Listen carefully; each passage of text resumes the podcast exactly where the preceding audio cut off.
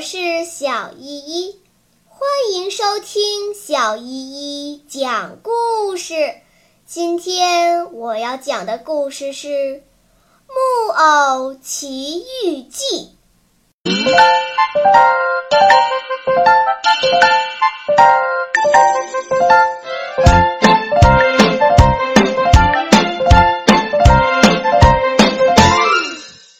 第十七章。匹诺曹坐牢。木偶回到城里，开始一分钟一分钟地数着时间。等他觉得时候到了，马上走原路回到奇迹宝地去。他边走边想：树上如果不是一千，而是两千呢？树上如果不是两千，而是五千呢？上如果不是五千，而是一万呢？哦，到那时我将变成一个多体面的先生啊！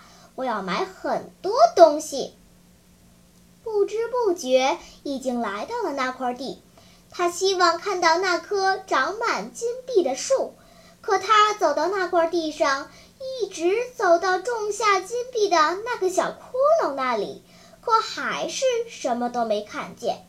他根本就没有看见一棵树，更别说是长满金币的树了。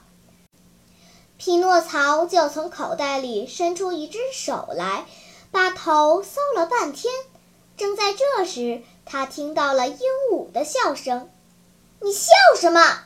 匹诺曹生气地问他。“我整理羽毛的时候，把我的嘎吱窝弄痒了。”哈哈哈哈。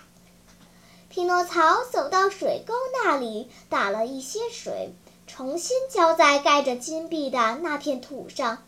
这时，他又听见了笑声，这一次笑得比上次更放肆。匹诺曹发疯似的大叫：“你告诉我，没教养的鹦鹉，你笑什么？我像傻瓜！哈哈哈！他们竟会什么糊涂话都相信，上最狡猾的人的当。”还把他们当成朋友，你说我吗？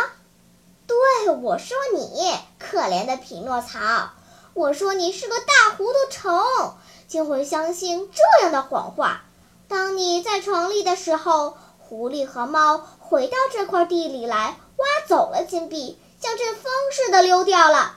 如今要追上他们，不到了。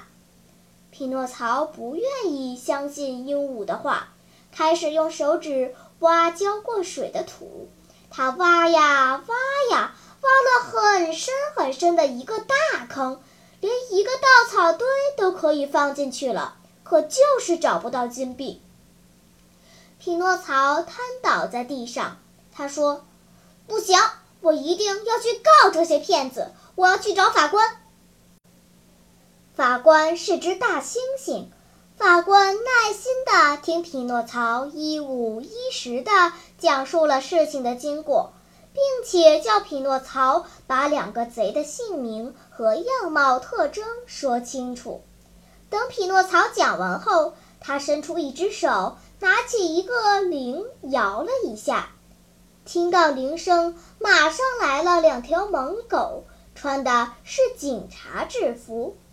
法官指着匹诺曹，对两个狗警察说：“这个可怜的小鬼给人偷了四个金币，把他抓起来，马上送到监牢里去。”木偶听到这样不幸的宣判，呆住了，想要开口抗议，可是两个狗警察为了不白白浪费时间，就堵住他的嘴，把他送到监牢里去了。